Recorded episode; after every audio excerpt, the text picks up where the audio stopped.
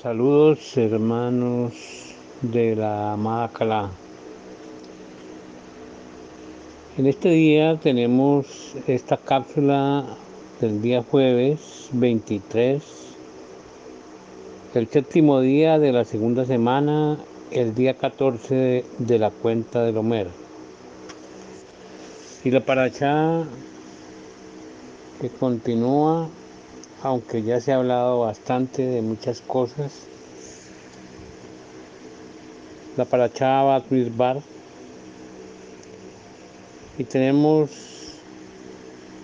siete palabras que por sí solo serían muchos temas, indudablemente más extensos.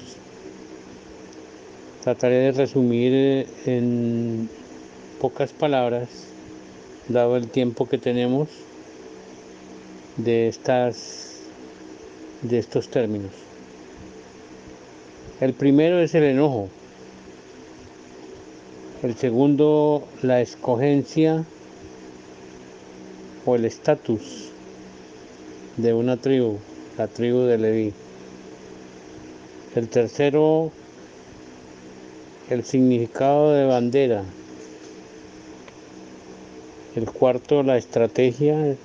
El quinto, distribución. El sexto, los símbolos.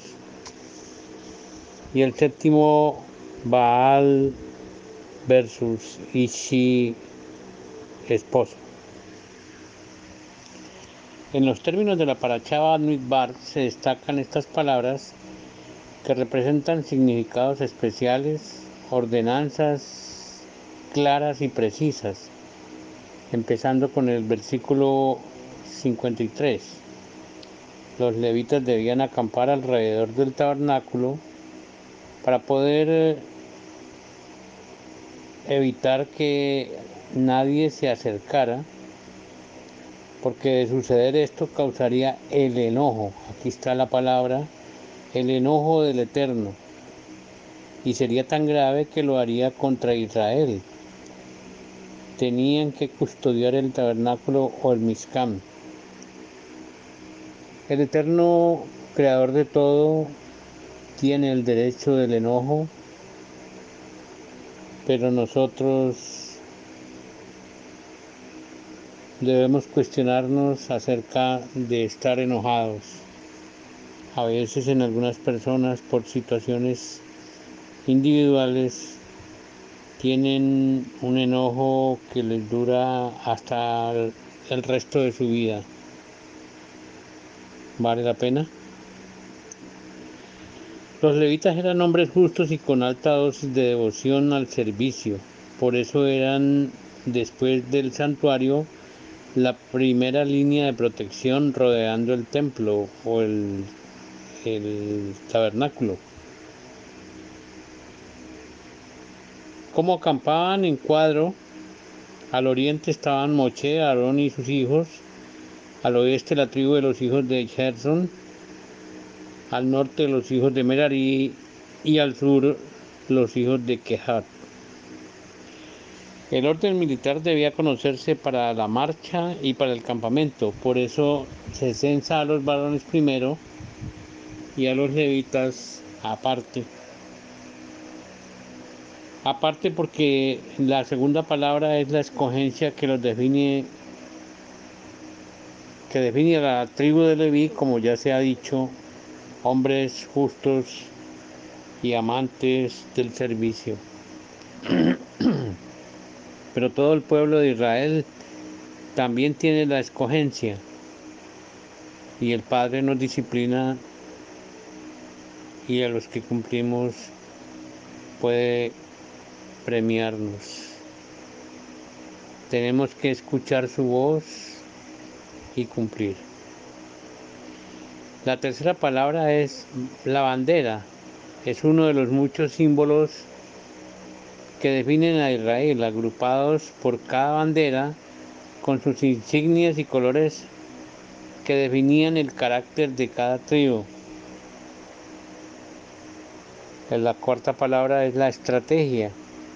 Para que existan deben estar o formar parte de los principios del pueblo, el orden, la disciplina, la obediencia y la jerarquía. Israel fue formado con el principio de la obediencia a las órdenes y al respeto de sus líderes. Y a los que se salían de este contexto se les castigó muchas veces. Distribución. La quinta palabra, una vez entendido el lugar y el rol de cada tribu, nadie podía tomar el rol o la posición de otra tribu, ni de otra persona, ni de otro trabajo. Esto era orden. La sexta palabra es el, son los símbolos. Israel tiene muchos símbolos que lo identifican como pueblo y lo diferencian de las demás naciones. Esto marca una condición de identidad y, de pertenencia. Somos el pueblo de Elohim y Él quiere que seamos diferentes, que seamos luz para las naciones. Lamentablemente algunos han sido duros de recibir este entrenamiento. Y esto se ve a través de toda la historia del pueblo de Israel. Por último, de la Haftarah encontramos dos términos que establecen condiciones precisas respecto al Elohim. Escuchando al Morello Sillajo en su prédica del día de hoy, de ayer miércoles, eh, habla de los Baales. Yo tenía el resumen. El Baal definía el término Señor en aquellos tiempos, pero cuando se multiplicaron los Baales, se incursionó en la idolatría, dioses falsos que no tenían nada. Esto causó el enojo en el Eterno y prefirió que se les llamaran así, dioses falsos. Por tal razón entonces nos dio un nuevo nombre para llamarlo a él y este es Ishi, esposo. Somos su propiedad y él es solo uno y único no hay otro. Los fundamentos definidos como identidad, orden, disciplina y obediencia son características de una dura educación que le han dado al pueblo de Israel durante más o menos cuatro mil años, desde el Sinaí. Ha sido un duro entrenamiento con alegrías, tristezas, sufrimientos y dolor hasta hoy día y estamos en el inicio del fin, para lo cual el Eterno nos ha entrenado, la fuerza de su Espíritu está en nosotros.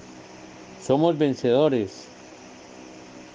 Pasaremos esta última prueba. El dolor ha estado acompañando, acompañado de sangre, de fuego y sufrimiento. Por tanto, debemos cuestionarnos. Cada uno, ¿estoy listo? puedo soportar este final con todo lo que venga por amor al Creador, por amor a todas las bendiciones que nos ha dado, porque lo amo. Si es así, entonces tenemos las cualidades que Él, nuestro Padre Ichi, nos ha dado y preparado para recibir el premio, el galardón que nos espera al volver a su casa donde nos recibirán con el amor y la vida verdadera. La invitación es a pensar en esto. Estamos a la puerta, a unos pasos de la meta. Hemos recorrido un camino por el desierto y algunos todavía pasaremos más. Pero ahora debemos entender que solo con amor podremos pasar la puerta. Olvidemos los rencores, las iras, las contaminaciones y las negatividades que hemos cometido. Pidámosle perdón al Eterno y caminemos hacia la vida eterna donde Él nos quiera, donde entenderemos el significado de yo soy el camino, la verdad y la vida. Amén.